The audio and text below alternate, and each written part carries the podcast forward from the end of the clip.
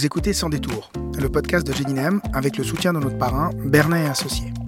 Ici, vous trouverez des témoignages authentiques d'entrepreneurs suisses romans, des hommes et des femmes qui, à un moment clé de leur parcours et parfois à répétition, ont choisi de faire les choses autrement. Ils et elles partagent sans détour leur expérience entrepreneuriale, leur vision du business et de la vie. Sans plus attendre et sans a priori, entrez donc avec nous dans le monde fascinant des entrepreneurs. Que se passe-t-il dans la tête d'un investisseur? Nous recevons aujourd'hui Julien Pache, partenaire chez Verve Venture. Verve Venture, c'est un réseau et une plateforme de capital risque qui soutient des entreprises technologiques exceptionnelles en Europe. Julien va nous raconter l'envers du décor d'un capital risqueur, quelles sont ses attentes, quels sont les indicateurs qu'il regarde et quels sont les critères déterminants pour investir ou pas dans une entreprise. On parle argent, taille de marché, croissance, mais également fanatitude. Alors bonjour Julien. Bonjour. Bienvenue dans ce podcast. Merci de m'accueillir. On commence toujours comme ça. Est-ce que tu peux nous dire qui tu es? Alors volontiers. Je m'appelle Julien Pache. Je viens de Martigny-en-Valais. Euh, Aujourd'hui, je travaille dans le capital risque. Euh, et le, la principale activité, c'est de financer des jeunes entreprises en stade de croissance. Et comment t'en es arrivé là? Alors, euh, j'ai tout me prédestiné, c'est pas du tout à ça. J'avais, euh, j'ai étudié le droit à Fribourg.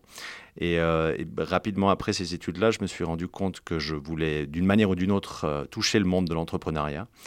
Et euh, je me suis rendu compte que peut-être que le, le, le droit n'était pas l'endroit où c'était le plus facile d'entreprendre, ou du moins c'était des modèles qui étaient déjà assez éprouvés. Donc euh, j'ai rejoint une, une, toute petite firme de, de, capital risque en 2011, fin 2011, début 2012, qui s'appelait à l'époque investir.ch, qui s'appelle aujourd'hui Verve Ventures. Et puis la vision de, de l'entreprise, c'était de, donner accès au capital risque à un certain type d'investisseurs privés, et puis surtout de financer des, des entreprises. Et puis comme j'avais envie d'une manière ou d'une autre de toucher à l'entrepreneuriat. J'ai pu, par ce biais-là, euh, apprendre de, comment investir, mais surtout apprendre comment aider les, entrepreneurs à développer leur, euh, leur société. J'y suis resté huit ans. Euh, j'ai développé, développé cette plateforme pour donner plus de capital et plus d'accès des deux côtés. Et puis, je suis parti après deux ans de l'autre côté de la table, du côté entrepreneur, pour le coup. Eh bien, j'ai rejoint une des, des, des startups en portfolio qui s'appelle Bring Labs et je pourrais en dire plus après sur la société, comme directeur commercial pour pouvoir développer le, chiffre d'affaires de cette, entreprise. Et puis cette entreprise a tout récemment été vendue à la, Poste. Et puis maintenant, depuis très récemment, je suis de retour chez Verve Ventures en tant que venture partner, où là, je, m'occupe principalement d'un des fonds en PropTech, euh, c'est-à-dire que dans tout, ce qui tourne aux, alentours de, l'innovation dans le milieu immobilier.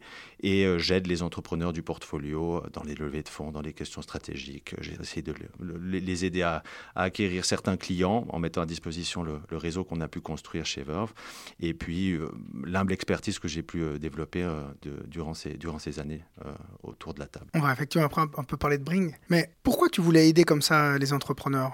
En 2011 La motivation première, c'est que j'aurais bien en aimé être un moi-même, et j'espère que c'est pas que, que pas fait pas fini. J'aurai encore cette opportunité, mais j'avais pas de, j'avais pas d'idée absolument brûlante ou d'un angle absolument. J'avais, j'avais pas un, problème qui m'obsédait suffisamment pour que je me lance. Par contre, j'avais envie de, participer à construire quelque chose de de, partir de très peu pour pouvoir construire quelque chose. Et puis je me suis dit que, que le meilleur moyen de le faire, c'était éventuellement amener ce, que, ce qui manque parfois chez les entrepreneurs. C'est des fois du capital, des fois du réseau, d'autres. Et puis essayer de m'organiser pour, pour, pour, pour aider les entrepreneurs. Et puis de, de petit à petit apprendre un tout petit peu via, via, par ce biais-là, en fait. C'est par, cette, par être, en, être au deuxième siège juste derrière l'entrepreneur, ça pouvait être une bonne manière d'assouvir de, de, cette envie de, de le devenir. Pour ceux qui, comme moi, connaissent pas, pas bien Verve, quand tu as démarré, vous étiez combien et combien vous êtes aujourd'hui? Alors, quand je, je les, les ai rejoints, ils étaient quatre. Il y avait trois partenaires et puis, puis un employé. Et aujourd'hui, on approche la cinquantaine de, de, de personnes à plein temps. Comment t'expliques euh, qu'après l'expérience que tu as faite dans une boîte plus petite, visiblement, euh, tu reviennes dans, dans, dans, ce métier Alors, euh, ça, ça s'est fait un tout petit peu comme ça, parce qu'au fil des années, comme je suis resté 8 ans chez Verve avant de partir euh, chez Bring, je me suis éventuellement, bien sûr, lié d'amitié euh, très profonde avec les, les, fondateurs de, Verve. Et puis, euh, et puis après, après, après mon passage chez, chez Bring, je me suis dit, what's next? Et puis, il n'y en avait pas un, un, obvious, obvious du côté entrepreneurial tout le moment. Puis je me suis dit, ben, j'ai l'impression d'avoir encore appris quelque chose chez, chez, chez Bring. Et puis, il y a cette... Il y a maintenant aujourd'hui en, en, portfolio portfolio chez Verve, il y a plus d'une centaine de sociétés. Donc c'était pour moi un step presque naturel de revenir là en me disant peut-être que je peux continuer à contribuer à, développer Verve, mais surtout à développer les, entreprises qui, ont été financées par Verve.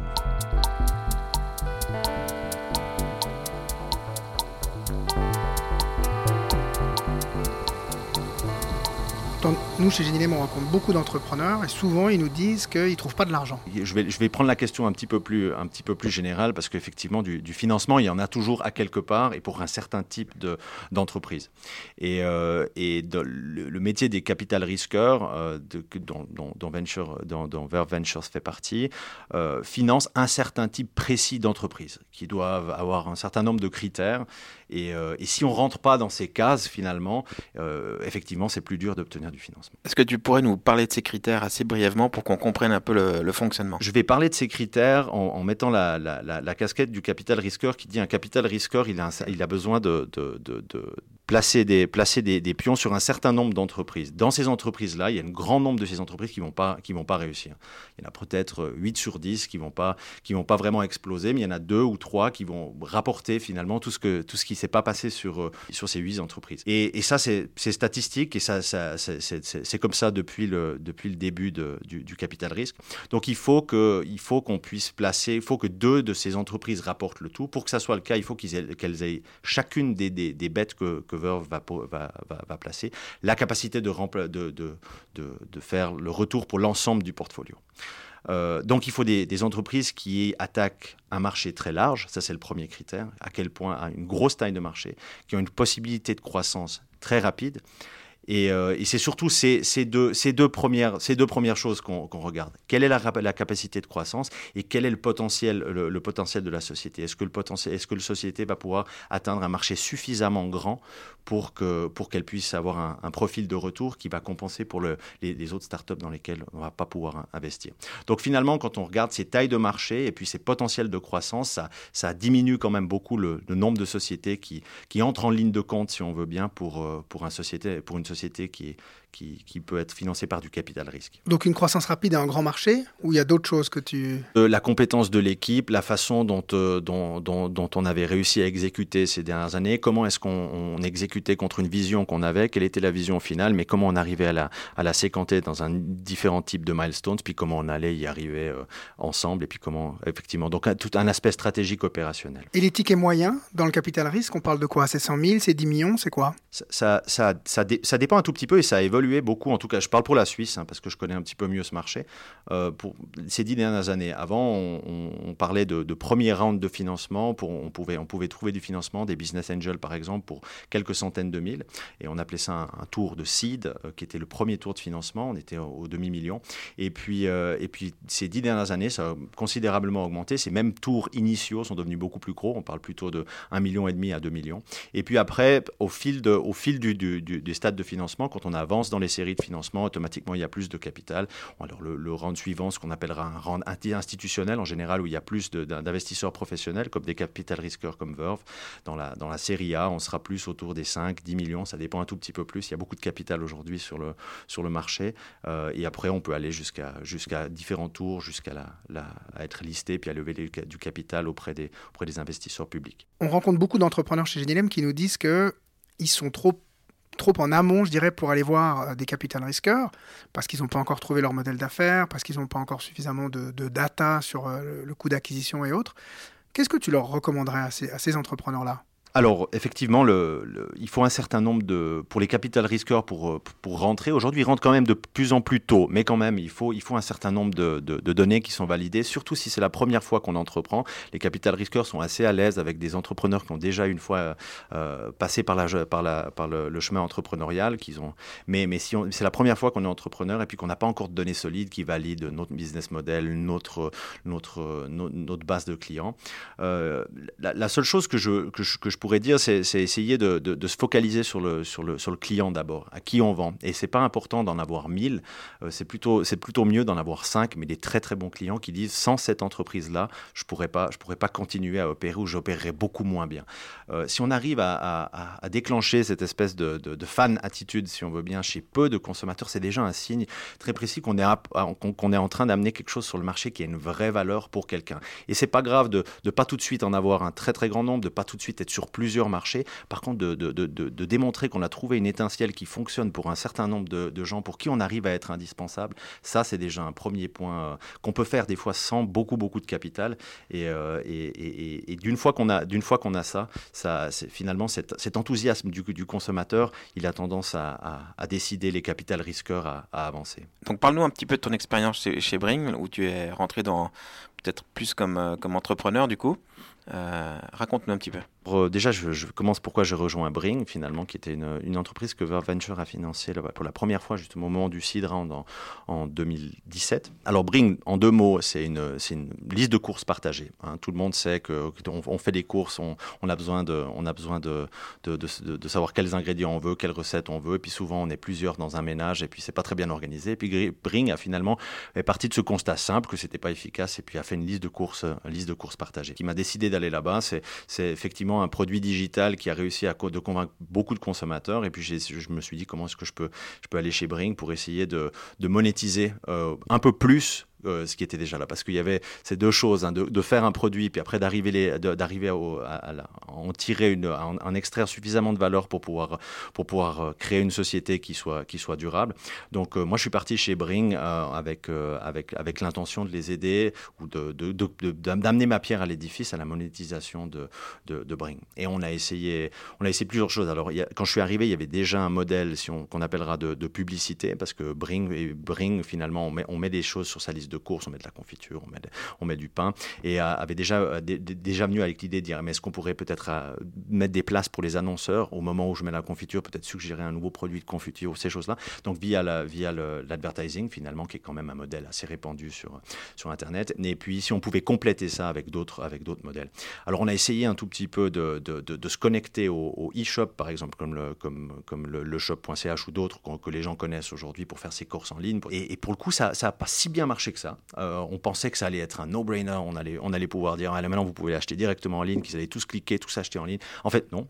Et, pourquoi, et finalement, rétrospectivement, c'est intéressant, mais les, gens aimaient Bring parce que c'est des gens qui font leurs courses en dehors de, de, de, l'écosystème. Et puis, c'est pas si, facile de convertir un consommateur vers, vers un autre chemin. Non, ils utilisaient Bring pour une raison précise, on n'arrivait pas à les pousser dans un, dans, dans, un autre côté. Donc, ce, ce, business model-là, on a décidé de l'arrêter après, après quelques temps. Et puis, ce qu'on a poussé un peu plus, c'était euh, c'était de d'amener de, la, dimension prix chez Brink.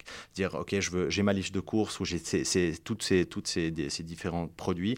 Où est-ce que je peux les acheter? À quel prix? Et ça, c'est quelque chose qu'aujourd'hui n'était pas vraiment digitalisé. On avait ces catalogues qu'on reçoit éventuellement dans par, la, par la poste, puis on regarde quelles sont les actions. Et on a amené cette dimension-là pour, euh, pour pouvoir essayer de, monétiser la base d'utilisateurs de Brink, qui, ce, qui a, ce qui a très très bien, très, très bien fonctionné et puis euh, ce qui était très très apprécié. Et du coup, quel était ton rôle, toi, pour, euh, chez Brink? Alors moi, j'étais directeur commercial, CCO, Chief Commercial Officer. Euh, au-delà du titre, euh, c'était vraiment comment est-ce qu'on fait pour euh, essayer de plus monétiser. Donc moi, j'avais j'étais responsable de l'équipe de, vente. Donc on devait aller chercher d'un côté les annonceurs qui étaient souvent des, des, grandes des grandes entreprises comme Nestlé, comme Mondelez, pour essayer de faire de la pub sur la plateforme de Bring. Et là, on avait une équipe de, sales. Donc j'étais responsable de ça. Puis après de, développer des modèles dont on vient de parler. Comment est-ce qu'on peut amener des autres types de clients, comme par exemple les retailers, comme la, la Migros, la COP ou d'autres, à essayer de, les, de d'une certaine manière sur la plateforme. Donc c'était un mélange de business development et puis de,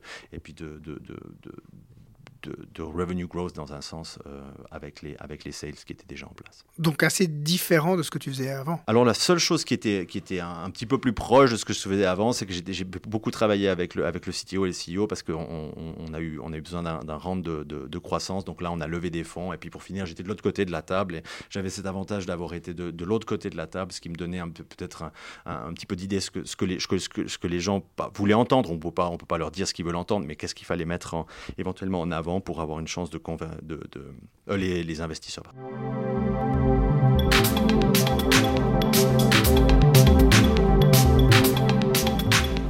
Maintenant que tu as été dans la peau de l'entreprise qui a besoin de, capitaux et qui doit rendre des comptes évidemment aux investisseurs, est-ce que ton regard a changé maintenant que tu es repassé de l'autre côté de la barrière Je me doutais bien qu'effectivement, en, tant qu'investisseur, on comprend une infime partie d'un business, d'un marché, parce que c'est impossible d'avoir la connaissance d'un entrepreneur avec la profondeur de, du marché dans lequel il est. Il pense à ça tous les, tous les jours. Et effectivement, euh, aujourd'hui, j'essaye, j'essaye plus, plus, euh, de, façon plus systématique à essayer de tester la profondeur de connaissance d'un entrepreneur sur son marché. Est-ce qu'il y a vraiment beaucoup pensé à quel, quels angles il est, il est, il est à penser? C'est difficile de le faire à travers, des, à travers toutes les industries j'ai l'impression d'avoir gagné dans cette systématique, la manière d'analyser un business plan ou de regarder effectivement quelle est la vision de, l'entrepreneur. Et puis d'un autre côté, j'ai l'impression qu'en tant qu'investisseur, on est beaucoup focalisé sur, le, sur, le, sur les 3 à 5 à 10 ans. Qu'est-ce que ça peut devenir si ça devient très grand? Et puis qu'est-ce qui peut se passer dans 3 ans? Et quels sont les tailles de chiffre d'affaires Alors qu'on que, a une, flexibilité du temps finalement quand on est en train d'exécuter, de, dire qu'est-ce qu'on fait aujourd'hui? Parce qu'il y a mille choses qu'on pourrait faire. On pourrait faire cette feature-là, on pourrait faire cette feature B, on pourrait faire plein de choses. Mais pourquoi on a décidé de faire cette chose-là, à ce quarter-là, maintenant, plutôt qu'en faire une autre? Et finalement, toutes ces petites décisions qu'on prend en tant qu'entrepreneur, c'est des décisions qui sont cruciales qu'on prend tous les jours et un investisseur, il en prend une ou deux et puis il saura dans, dans, dans 5, 10 ans s'il avait raison, si cette décision était là. Donc une autre dimension en fait de, du temps et puis de la décision. Une fois que vous avez investi dans une, dans, dans une entreprise, c'est quoi les rapports que vous maintenez justement entre Enverve et les entrepreneurs avec lesquels euh, vous travaillez? On essaye d'être euh, d'être les meilleurs services providers qui soient. Et qu'est-ce que j'entends par là C'est que a identifié un certain nombre de choses que dont, les entrepreneurs ont, besoin et, nous demandent finalement. C'est un, c'est l'accès au talent. Est-ce que vous avez des gens qu'on pourrait engager ou est-ce que vous connaissez des gens qui pourraient être engagés? Parce que finalement, c'est ça le, plus gros levier qu'on a en tant qu'entrepreneur, c'est d'essayer d'engager les meilleures personnes qui vont essayer de, faire grossir notre entreprise. Donc, on essaye de les mettre en rapport avec euh, les bonnes personnes. Euh, ça, c'est le 1 et le 2, c'est est-ce qu'on peut amener un réseau qu'on a pu développer, alors via, via notre réseau d'investisseurs, via les sociétés qu'on a déjà, développées, un réseau de clients qu'on pourrait amener? Parce que bien sûr que, c'est, plus, plus, plus de clients profitent à, à l'entreprise, ultimativement aussi profitent à l'investisseur. Donc essayer de, de faire des introductions à un certain nombre de clients. Ça, c'est les deux choses qu'on fait le plus souvent. Et puis après, de façon ponctuelle, quand il y a des fois des réflexions stratégiques sur le prochain round de financement, comment on devrait se financer, à quel stade, est-ce qu'on est suffisamment mature pour arriver vers cet investisseur-là. Là, c'est un peu plus ponctuel. Mais disons, talent et client, c'est les deux, les deux voies par lesquelles on essaye d'ajouter de, la valeur. Moi, ça m'est souvent, souvent revenu aux oreilles que la société qui est, qui est, qui est aidée, au bout d'un moment, elle a envie de se sortir de, l'investisseur parce qu'elle trouve que c'est une trop grosse pression, que c'est que c'est pas forcément toujours en, harmonie avec euh, les idées ou la philosophie. Comment vous gérez, enfin, ou comment tu gères, ou comment vous gérez ça, vous, euh, chez, chez Verve Alors, c'est une, excellente question et c'est un, un, un, sujet éminemment important. Comment on essaie de le gérer? On essaie de le gérer en, en amont, avant l'investissement. Enfin, enfin, si, c'est possible. En tout cas, d'essayer de, d'être extrêmement transparent par rapport, à, notre agenda. Finalement, l'agenda d'un, capital risqueur, c'est dire, OK, on doit investir dans une société, puis dans les 10 ans qui viennent, à un moment ou un autre, la société devra être revendue ou sera listée en bourse. C'est en général les deux choses qui, permettent de faire un retour sur investissement. Est-ce que c'est vraiment euh, ce voyage que, l'entrepreneur veut faire? Est-ce que c'est ça est-ce que, c'est, bien la bonne route? Parce que, parce qu'il y a des contraintes en tant qu'investisseur et en fait, c'est notre route, elle force un tout petit peu la route de la société. Donc pour être, pour être certain qu'on est tous sur la même route, qu'on sait où ça va aller, qu'on sait qu'on va devoir probablement lever un peu plus d'argent, qu'il va y avoir une, une, vitesse, une certaine vélocité pour, euh, pour continuer à avancer dans, cette, euh, dans, dans ce chemin-là, et, voir si l'entrepreneur, c'est ce qu'il veut prendre comme chemin. Et s'il dit, je, je, je suis pas certain, ou, ou je pense qu'il y a une autre route, alors peut-être euh, ne, ne, pas faire, ne, ne pas faire l'investissement, c'est souvent la meilleure. Donc on essaie de le gérer comme ça. Et pendant qu'on y est, j'imagine que c'est ça aussi, on l'a fait et puis les, les, tout le monde peut changer d'avis finalement.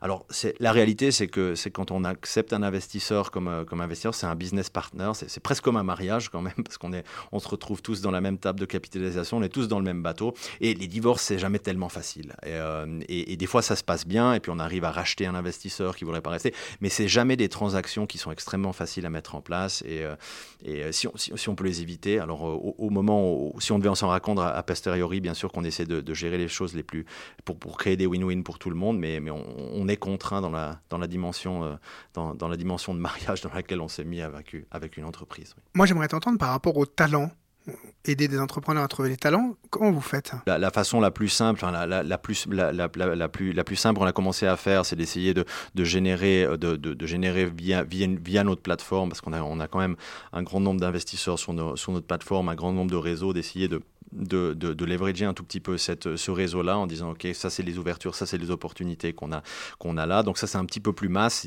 Typiquement, s'il y a des ouvertures, on va essayer de les diffuser dans notre, dans notre réseau. Et puis après, s'il y a des rôles un tout petit peu plus particuliers, on a besoin de ce type de personnes-là, ce type de personnes-là, on va essayer d'aller activement regarder chez qui, chez qui est-ce, qu'on a quelqu'un qui a ce, ce type de compétences-là? Euh, Est-ce qu'il serait éventuellement intéressé à, à, à changer pour, euh, pour cette, pour cette société-là? Et puis si c'est pas le cas, souvent c'est des gens qui ont un bon réseau aussi si, euh, si je suis head of product dans, une, dans une société, je connais peut-être deux, trois autres euh, bons head of product dans une, dans une autre société, et puis de les mettre en rapport. Et je pense qu'au-delà de la dimension de, si on n'arrive pas à pouvoir le poste, on arrivera en tout cas à donner une bonne idée à l'entrepreneur de quelles sont les qualifications qu'il voudra pour ce poste-là, pour qu'il puisse mieux interviewer le, prochain candidat.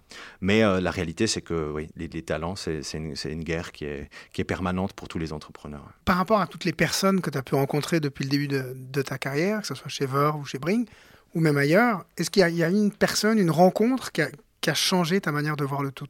Euh, oui, je pense. Alors, je, oui, je pense que je vais, parler de, peut-être du fondateur de Bring.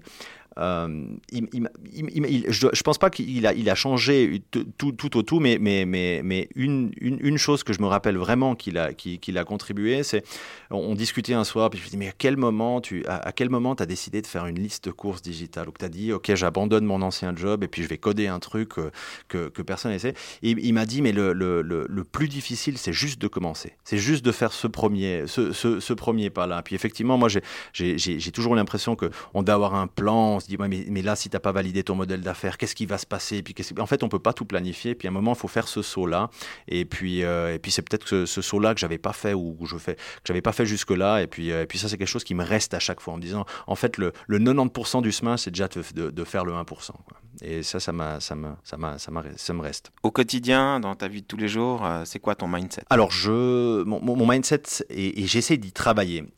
j'essaie d'y travailler en essayant d'être le plus optimiste possible. Parce que c'est assez facile de voir. En fait, le, le ce, qui est, ce, qui est, paradoxal, c'est que le, le, travail d'un investisseur, c'est de voir les potentiels problèmes qu'il y aurait à un business. Pas, pas un assez gros marché. Peut-être qu'il manque quelqu'un dans cette, dans cette équipe. Peut-être que la technologie n'est pas encore. Donc, on, finalement, on, on, vient assez vite dans, des, dans, des, dans, dans, un mode où on essaie d'être, de trouver les défauts. Mais, mais j'essaie d'être, de, me forcer à être optimiste d'abord, en disant attends, avant de sortir la liste de tous les, tous les trucs qui pourraient mal se passer, what if ça se passe bien? Et, d'essayer d'être, d'être plus optimiste et puis, et puis pas de, et puis pas de voir d'abord le négatif, mais essayer de voir l'optimisme d'abord. Et je pense que c'est un trait que beaucoup d'entrepreneurs ont, sinon ils font même pas le premier pas. Alors j'essaye, j'essaye de, de me mettre dans un mindset d'optimiste, d'optimiste d'abord pour pouvoir aller voir avec l'entrepreneur ce que ça pourrait être avant de voir euh, quelles, quelles pourraient être les difficultés en, en chemin. S'il y a des entrepreneurs optimistes comme ça qui ont envie ou besoin de lever des fonds, euh, qui nous écoutent, est-ce que tu aurais un conseil à leur donner? Alors, j'aime, je, fais toujours attention aux conseils parce que, parce que, parce que c'est difficile de les appliquer généralement à tout moment. Par contre, j'ai l'impression que, que, ce qui marche toujours, qu'importe où, où, on est, c'est d'essayer de pousser encore un peu plus son niveau d'ambition. En se disant, OK, bah, j'avais pensé que je pouvais, je pouvais conquérir la Suisse, mais peut-être que je mais, que pouvais-je conquérir le monde? Et en fait, c'est ce niveau d'ambition-là. Alors, si on, veut, si on veut partir du côté d'un financement le capital risque, c'est extrêmement important. Et puis ça veut dire, et puis d'avoir ce niveau d'ambition, ça repousse les limites de, tout, de, tous les jours. C'est un petit peu bateau, mais, mais, mais, ce niveau d'ambition là, euh, je le vois chez certains entrepreneurs et des fois c'est presque c'est presque enivrant. Mais comment comment ils pensent déjà aussi aussi grand que ça? Et c'est quelque chose de très très important à, à, tout niveau, je pense, de dire euh, je, je suis pas obligé de me limiter là, je peux je peux voir beaucoup plus grand. Donc ouais, euh, soyez encore plus ambitieux tous les jours et, euh, et moi j'essaie d'être plus optimiste encore. Merci. Merci à Merci vous. beaucoup. Voilà, nous sommes arrivés au terme de cette rencontre avec Julien. Comme il nous le raconte, faire rentrer un investisseur dans son entreprise, c'est exactement comme un mariage. Il faut bien se choisir. Autant pour l'investisseur qui doit miser sur la bonne start-up en vue d'un retour sur investissement à terme, que pour les entrepreneurs qui doivent faire rentrer les bons partenaires financiers. Et c'est là tout l'enjeu, il est indispensable de s'aligner sur la vision à moyen long terme et être sûr que les deux parties ont les mêmes ambitions et les mêmes attentes. J'ai personnellement déjà rencontré des entrepreneurs qui veulent à tout prix faire rentrer du cash dans leur entreprise, et une fois que les investisseurs ont investi, les entrepreneurs veulent s'en séparer en prétextant que ces derniers leur mettent trop de pression sur une exécution trop rapide ou trop ambitieuse d'un plan de développement. Alors que ce sont justement ces mêmes entrepreneurs qui avaient vendu à ces investisseurs ce plan de développement ultra ambitieux et rapide. Quoi qu'il en soit, on comprend en écoutant Julien que ce type de financement de croissance par l'investissement externe n'est pas adapté pour toutes les entreprises et que du coup, il faut absolument que les entrepreneurs se posent les bonnes questions avant de vouloir lever ce type d'argent. Et inversement, pour les investisseurs, bien choisir les entrepreneurs qui vont accompagner. J'ai beaucoup apprécié, moi, écouter Julien partager avec beaucoup d'humilité les enjeux pour ces deux parties prenantes, d'autant que Julien a été des deux côtés de la table avec son expérience dans la startup Brink. Enfin, je retiens le rôle de service provider d'un bon investisseur qui va aider l'entrepreneur à accéder aux bons talents, à amener des nouveaux clients et surtout à mener des réflexions stratégiques sur les prochains rounds de financement, toujours dans l'objectif de plus de croissance. Et si en tant qu'entrepreneur vous hésitez à lever des fonds, bah, n'hésitez pas à vous mettre dans la peau des investisseurs et vous demander, comme nous l'a expliqué Julien, est-ce que votre marché est assez grand Quelle est votre capacité à croître rapidement Est-ce que vos clients peuvent vivre sans vous mais surtout, est-ce que vous avez envie de faire ce voyage entrepreneurial avec des investisseurs?